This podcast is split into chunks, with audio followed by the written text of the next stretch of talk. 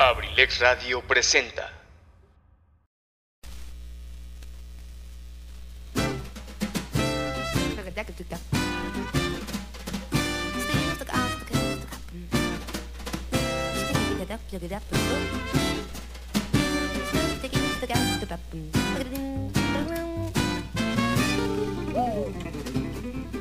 Sean todos bienvenidos a este su espacio, Cartelera Cultural Radio, el lugar para la cultura y el arte.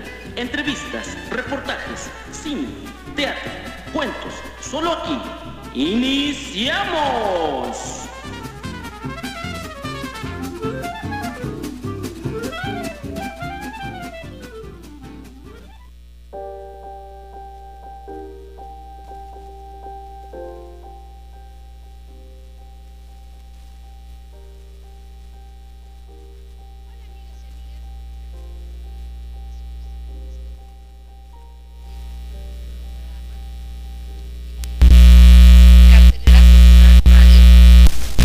Espacio dedicado para el arte, la cultura y el entretenimiento. Un espacio dedicado para todas aquellas personas que hacen de su mundo un arte. Y bueno, pues es un programa que se transmite a través de abrilexradio.com que ya no es .com, siempre se me olvida que ya no es .com. Mi nombre ya lo sabes, yo soy Saren Moreno y es así como arrancamos el día de hoy. Me da muchísimo gusto que me escuches. Hoy, miércoles 14 de julio del 2021. Es un día que tenemos a muchísima gente que celebra, muchísima gente que, pues definitivamente eh, hicieron de este mundo un arte y dejaron muchísimas, mucha, mucha inspiración. Y bueno, pues que siguen siendo una fuente de inspiración para muchísima gente alrededor del mundo como es el caso pues de nació el pintor Gustav Klimt. A todas las personas que no han visto su arte bueno pues es un buen momento para que lo veas el, la, el pintor Gustav Klimt. El escritor Irving Stone y el poeta Isaac Singer murieron el intelectual José María Luis Mora el coreógrafo Marius Petit Tapa el dramaturgo Jacinto Benavente el escritor Emilio Abreu y el director Alan Chávez. Ahí está, un 14 de julio nacieron y bueno, pues también murieron estos grandes intelectuales, artistas que nos dieron diferentes facetas en el mundo y diferentes artes. Bueno, pues es así como un día como hoy eh, simboliza el inicio, el final de muchas carreras bueno, pues es así que arrancamos.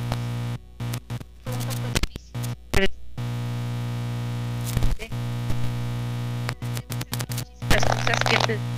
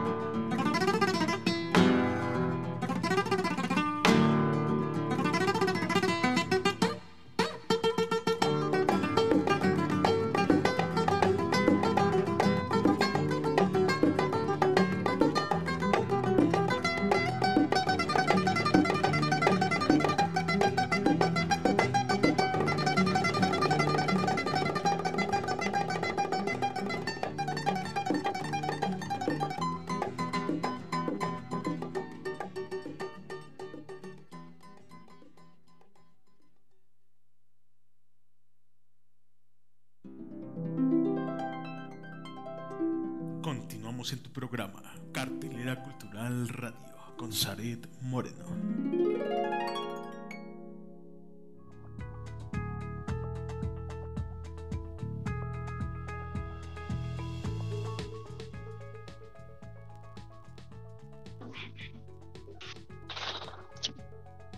Bien, estamos ya de regreso después de ponernos muy flamencos. La verdad es que esta música invita, invita por...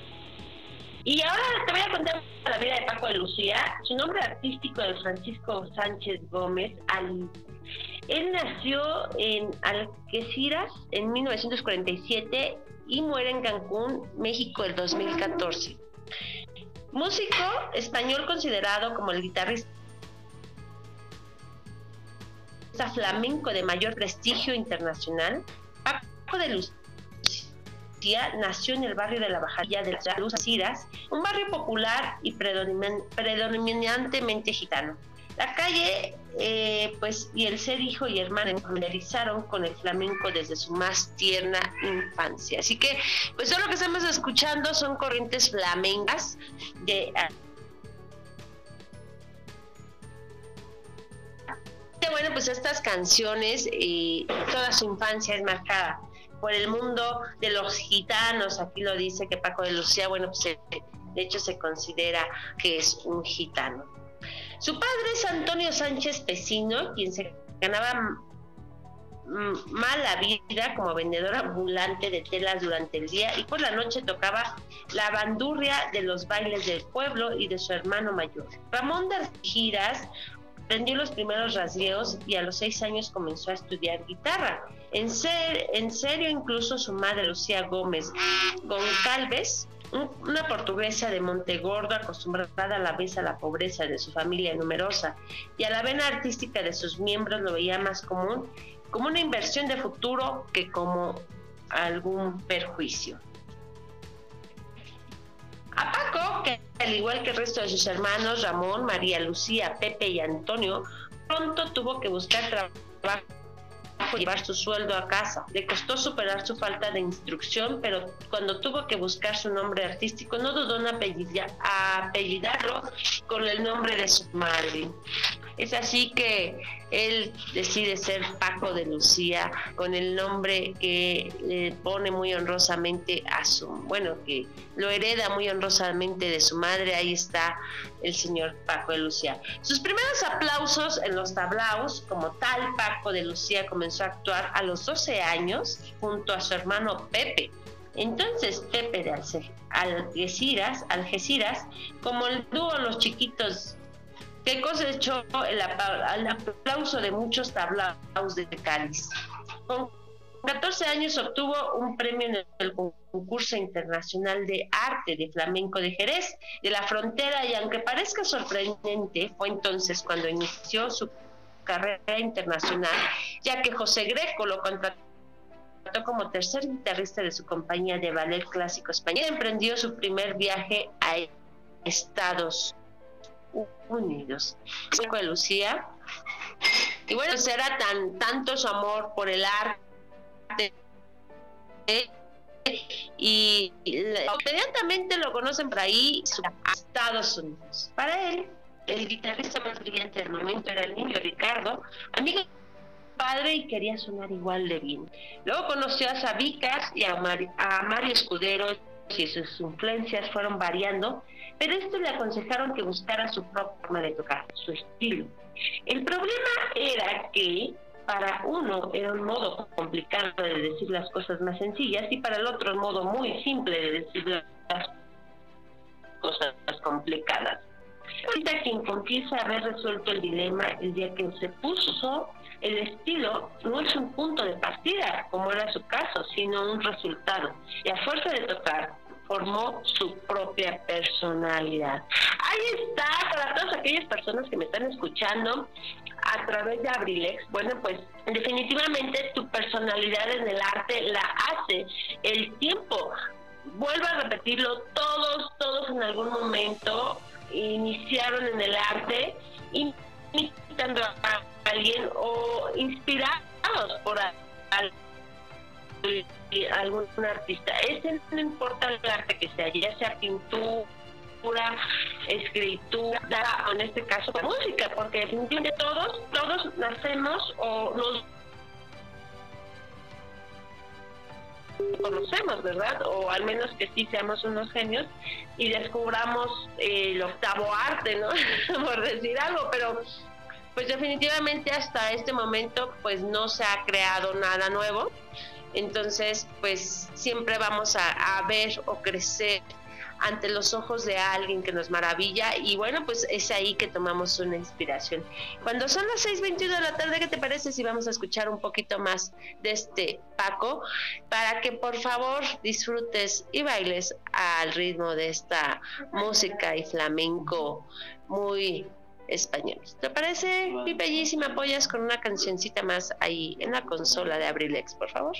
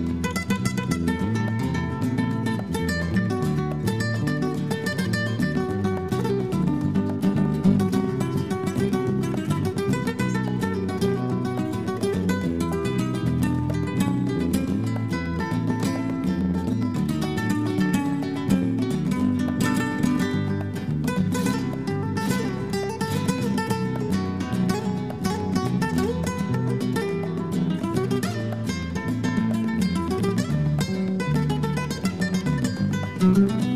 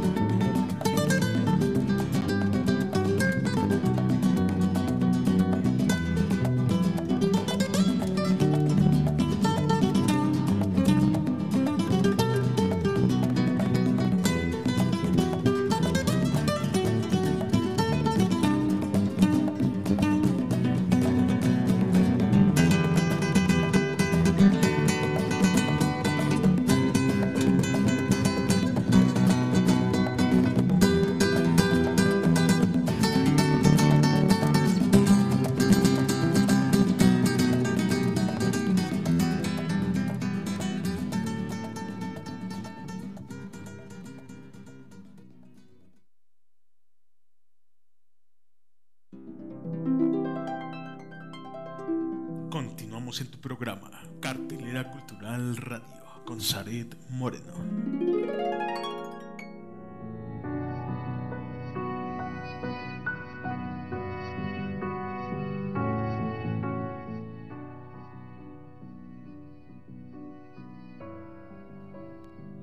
Bueno, pues estamos de regreso eh, aquí en esta en este programa de de Paco de Lucía. Y bueno, pues aquí la verdad es que estamos, ¿cómo decirles? ¿Cómo decirles?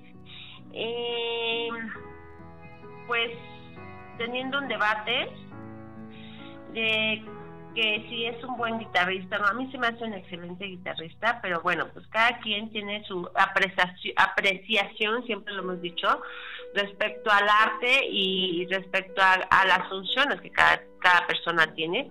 Definitivamente a mí, en lo personal, Paco de Lucía se me hace uno de los grandes intérpretes del, flamenco.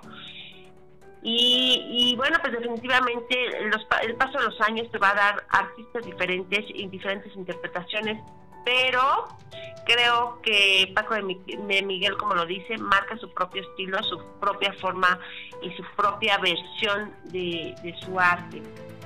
Es así cuando él después de regresar a Estados Unidos, regresa y con la dirección artística de su padre grabó los primeros discos junto a su hermano Pepe y posteriormente registró otros tres a dúo con Ricardo Modrego de la compañía de Greco poco después conocí a Fosforito, a quien acompañó en su actuación en Salamanca, y luego a Camarón de la Isla y a Juan el Lebrijano.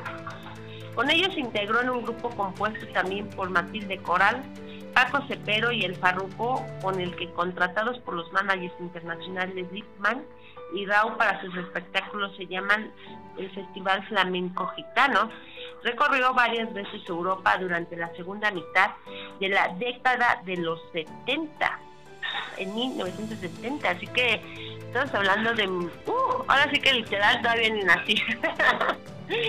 Mientras tanto, animado por Sabicas y el escudero, se adentró en el terreno de la composición y también grabó sus primeros discos en solitario. La fabulosa guitarra de Paco de Lucía en 1977 y Fantasía Flamenca en 1969, algunos de los cuyos Además, tocó en 1970 en la Palau de la Música de Barcelona, en el marco de un festival internacional con el bicentenario de la muerte de Beethoven, que algunos biógrafos sitúan como el momento de su consagración. Ahí está, justamente en el Festival Internacional por el bicentenario de la muerte de Beethoven. Es ahí donde Paco de Lucía se logra consagrar como el gran intérprete de la música flamenca el guitarrista, entonces ya sentado en Madrid, reservaba muchas sorpresas y aquello no fue sino un peldaño más de su trayectoria en su constante evolución que marcó muchos puntos de inflexión en la historia del flamenco. Por entonces acababa de nacer la mítica pareja Camarón de la Isla, Paco de Lucía, cuyas cualidades extraordinarias y la manifiesta y firma voluntad de convertir el flamenco en una experiencia rabiosamente viva quedaron impresas en más de una decena de discos impresionantes y en la memoria del guitarrista que recordaría aquellos años como la etapa más bonita de su vida. Para él la excelencia del tándem tenía una explicación muy sencilla. Mi sueño siempre fue ser un cantador, mientras que el camarón fuera su guitarrista, su música perfecta fue por tanto fruto de la sana envidia recíproca y la mutua admiración. Paco de Lucía se convirtió en estrella de la lista de éxitos en 1973 con la rumba Entre dos aguas que conquistó a un público más joven que. Se interesó por primera vez por la guitarra flamenca. Esto influyó además para sus álbumes de la época El Duende Flamenco de Paco de Lucía, en 1972 y sobre todo Fuente y Caudela en 1973.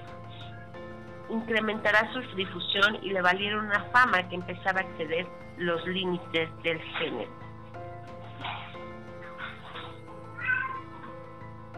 Dos años después de su actuación para todos los públicos en el Teatro Real de Madrid, haría historia, un nuevo trabajo, Almoriam, de 1976, Mostraba su voluntad, su voluntad rupturista y daba asombradas pruebas de su personalidad consolidada, pergañaba ya entonces el proyecto de formar un grupo y lo iba a lograr unos años después.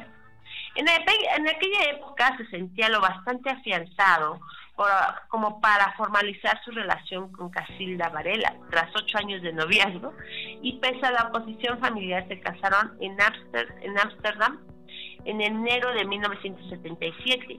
Desde entonces permanecieron unidos junto a sus tres hijos, Casilda, que nació en 1978, Lucía en 1979 y Curro, que nace en 1983. Así que, bueno, pues Paco de Lucía tiene tres hijos, junto a, su mujer, que pues después de todo no los querían dejarse casar y bueno, pues él se casa con Casilda Varela, así que pues después de ocho años dijo, bueno, pues ya pobre mujer, ya, ya le voy a cumplir, total, ¿qué me ha de pasar? Y bueno, pues es así cuando son las 6.33 de la tarde que nos vamos con una cancioncita más. ¿Te parece, Pipe G, que por ahí nos apoyes con una cancioncita más de Paco de Lucía?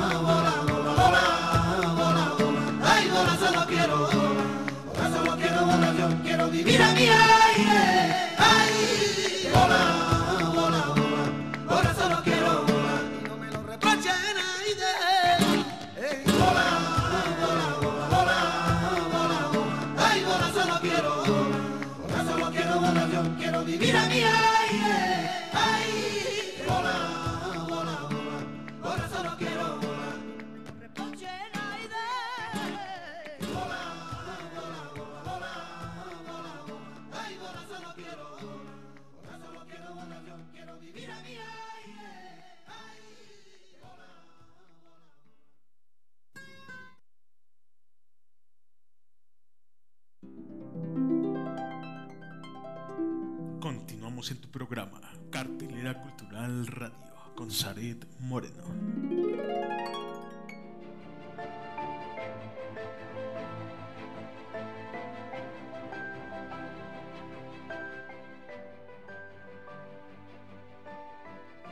Bueno, pues ya estamos de regreso. Déjame platicarte un dato bien curioso de, de Paco de Lucía.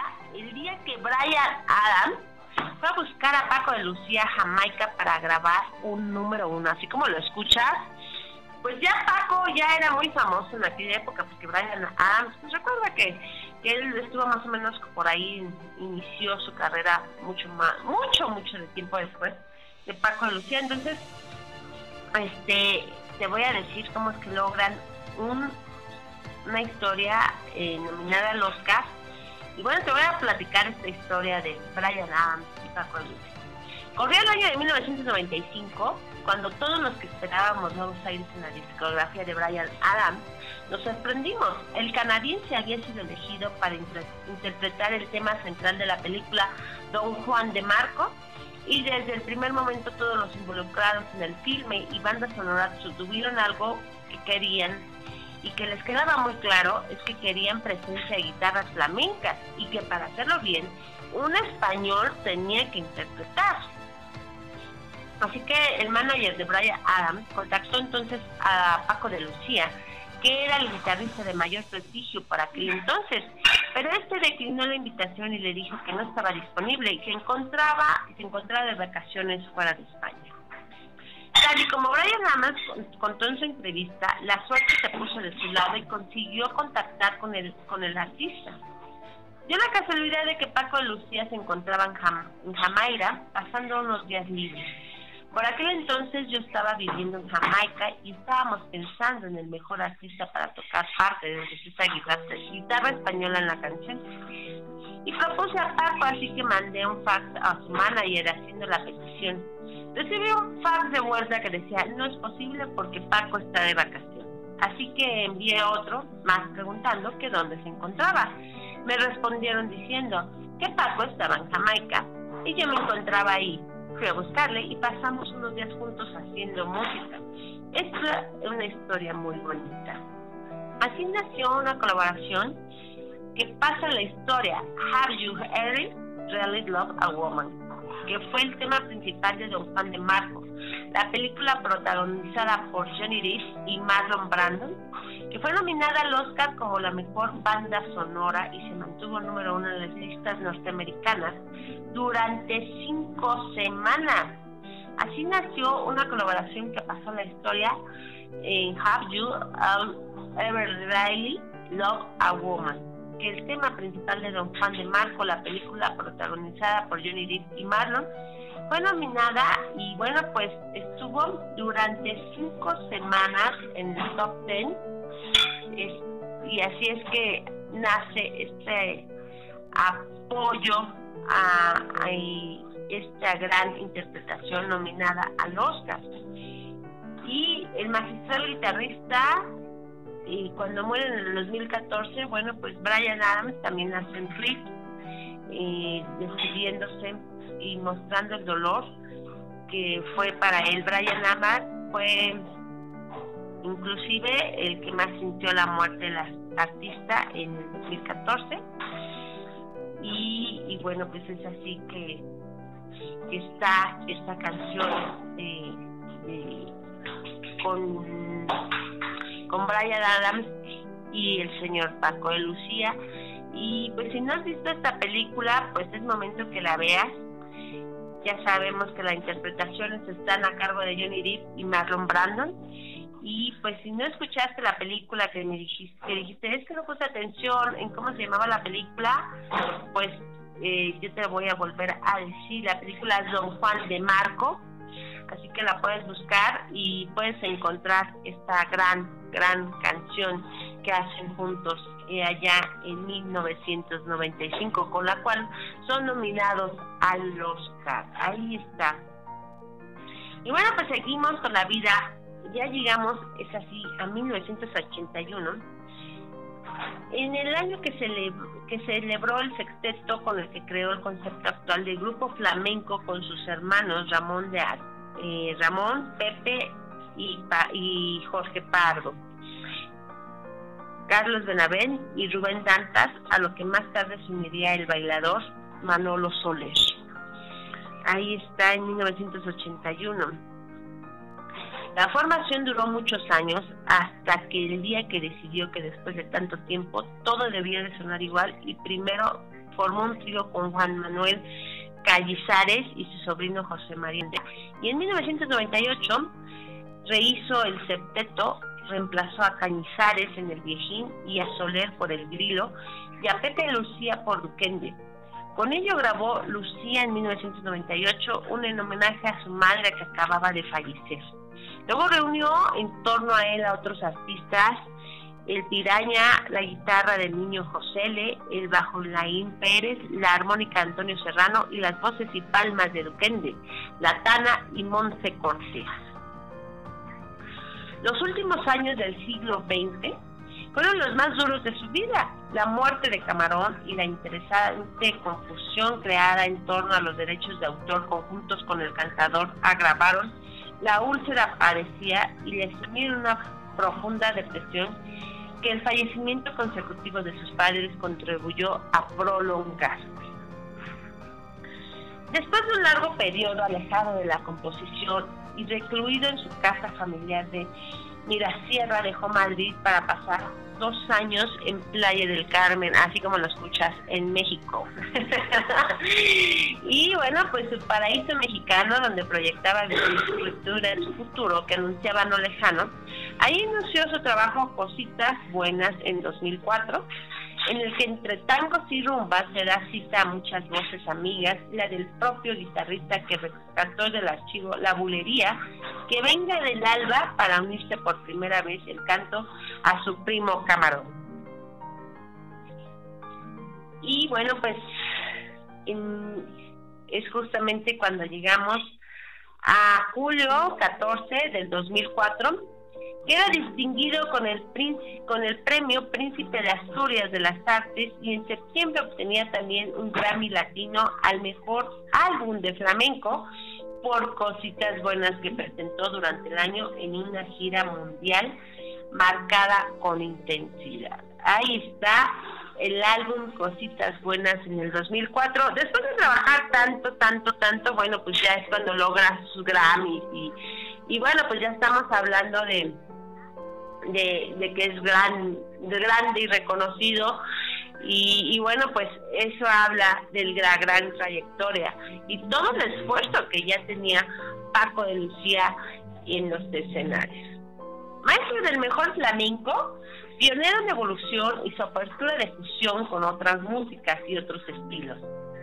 Hubo un tiempo en que sus constantes aportaciones convirtieron a Paco de Lucía en una revolución de género. Ciertamente su influencia fue de tal calado que puede inferirse que a lo largo de su trayectoria cambió la concepción de toque en más de una ocasión. Esa inquietud innovadora no siempre fue bien atendida por los defensores de la ultranza, de la ortodoxia de género, que al principio llegaron a causarle cierto desasosiego, si bien pronto entendió que no podría traicionar jamás la esencia del flamenco, porque lo llevaba de sus genes, e hiciese lo que hiciese, sonaría a flamenco.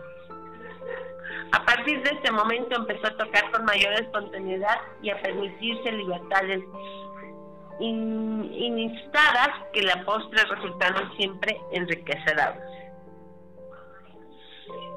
Pero rechazar el tradicionalismo inmovilista de los puristas, puristas no restó un ápice o sonotral empeño de, de lograr que se mantuvieran las raíces del flamenco. Testimonio de esta identidad a la vez genuina y abierta, autóctona y universitaria, por sus numerosas grabaciones con Camarón de la isla que tras la muerte de Camarón experimentaron una creciente difusión mundial.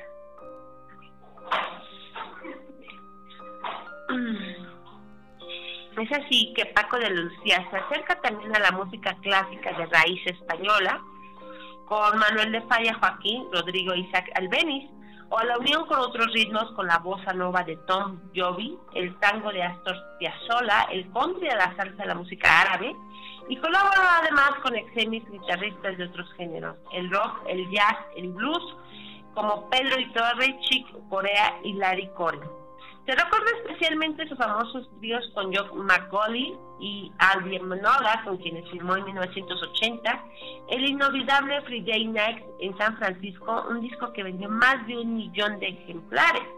El portavoz del jurado que falló el Príncipe de Asturias en las Artes 2004 afirmó con justicia al anunciar su nombre que todo cuando puede expresar con las seis cuerdas de la guitarra estaba en sus manos. Así que ahí está la vida de, de Paco de Lucía y cómo es que se hace tan famoso. Pero pues déjame platicarte que pues Paco eh, pues muere en México. Pero antes de decirte esta triste historia o cómo es que se despide en México, me parece si nos vamos con la última canción, porque pues como lo ves, son, interpretaciones un tanto largas, entonces vamos con la última canción, te cuento cómo es que muere en Cancún y es así como nos despedimos de aquí de Abrilex Radio, la sabrosita de Acambé.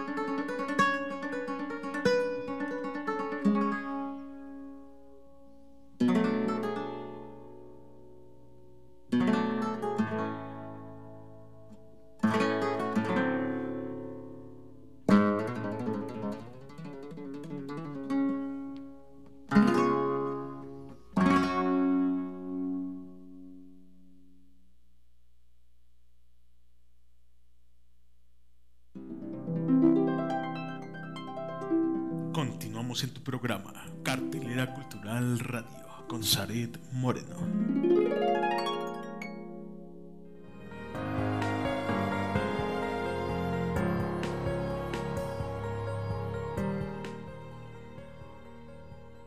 Bueno, pues acabamos de escuchar una de las canciones o una interpretación con las que se gana el Grammy.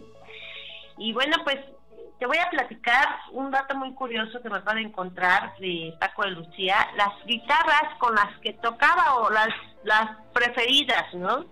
Porque pues él seguramente usó gran cantidad de guitarras y la que más solía usar eran las siguientes o las sus preferidas. La era una Felipe Conde F20, FC28, mítica guitarra fabricada en Palo Santo de Madagascar, cedro y ébano. Era la guitarra con la que se le solía ver en público, según él mismísimo afirmaba, era la más odiada y la mejor amante. Y después, bueno, también tocaba con una Mariano Faustino Conde. Se trató de su primer guitarra y estaba hecha de cipres español, pino, abeto alemán, ébano, cedro y clavijas de madera. Así que, pues él conservaba su guitarra con la que inició en el mundo del flamenco y, la- y los foros internacionales. Y bueno, pues él era aficionado al Real Madrid, inclusive dice que de joven él jugó en el Atlético de los Barrios. Ahí está. Y bueno, pues te voy a contar ya lo último, lo último de su vida. La verdad es que eh, estuvo, yo te había dicho que se había casado con Casilda y bueno, pues ya después de algunos años se divorcia y pues se viene a vivir a acá a descansar a México y pues está aquí en después de 20 años de matrimonio se separó y de Lucía y conoció en Cancún a la que fue su segunda esposa, la restauradora mexicana Gabriela Canseco, hija del egiptólogo Jorge Canseco y la directora del Museo Nacional de las Culturas, María Engracia Vallejo. Poco tiempo después de, casar, de que se casaron por lo civil de forma discreta, con Canseco tuvo dos hijos, Antonio en 2001 y Diego en 2007. Paco de Lucía vivió sus últimos meses en Playas del Carmen, una pequeña ciudad caribeña localizada en el estado de Quintana Roo, México, a unos kilómetros de Cancún.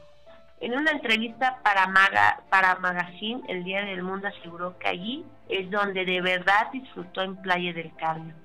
En un mar tranquilo, voy, me alquilo una casa y me dedico a la pesca submarina. Luego me cocino lo que, me, lo que he pescado y ya está. No quiero más que eso.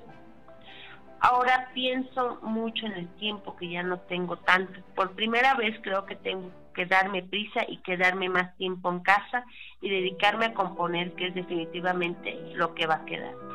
Los conciertos se los lleva al aire, decía Paco. Y bueno, pues es así que Paco de Lucía falleció a consecuencia de un infarto cardíaco el martes 25 de febrero del 2014 en la ciudad mexicana de Playa de Carmen. Según diversas fuentes, jugaba en la playa con sus hijos cuando empezó a sentirse mal. El artista falleció en el área de urgencias del hospital, al cual llegó con un fuerte dolor en el tórax. Había dejado de fumar dos semanas antes de su deceso.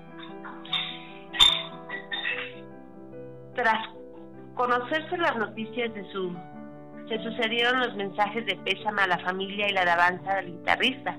También se rindió el homenaje en el Festival Internacional de la Canción del Viña de Mar en el 2014 con el poema leído por Rafael Arenda y a través de la carta enviada por la familia del músico.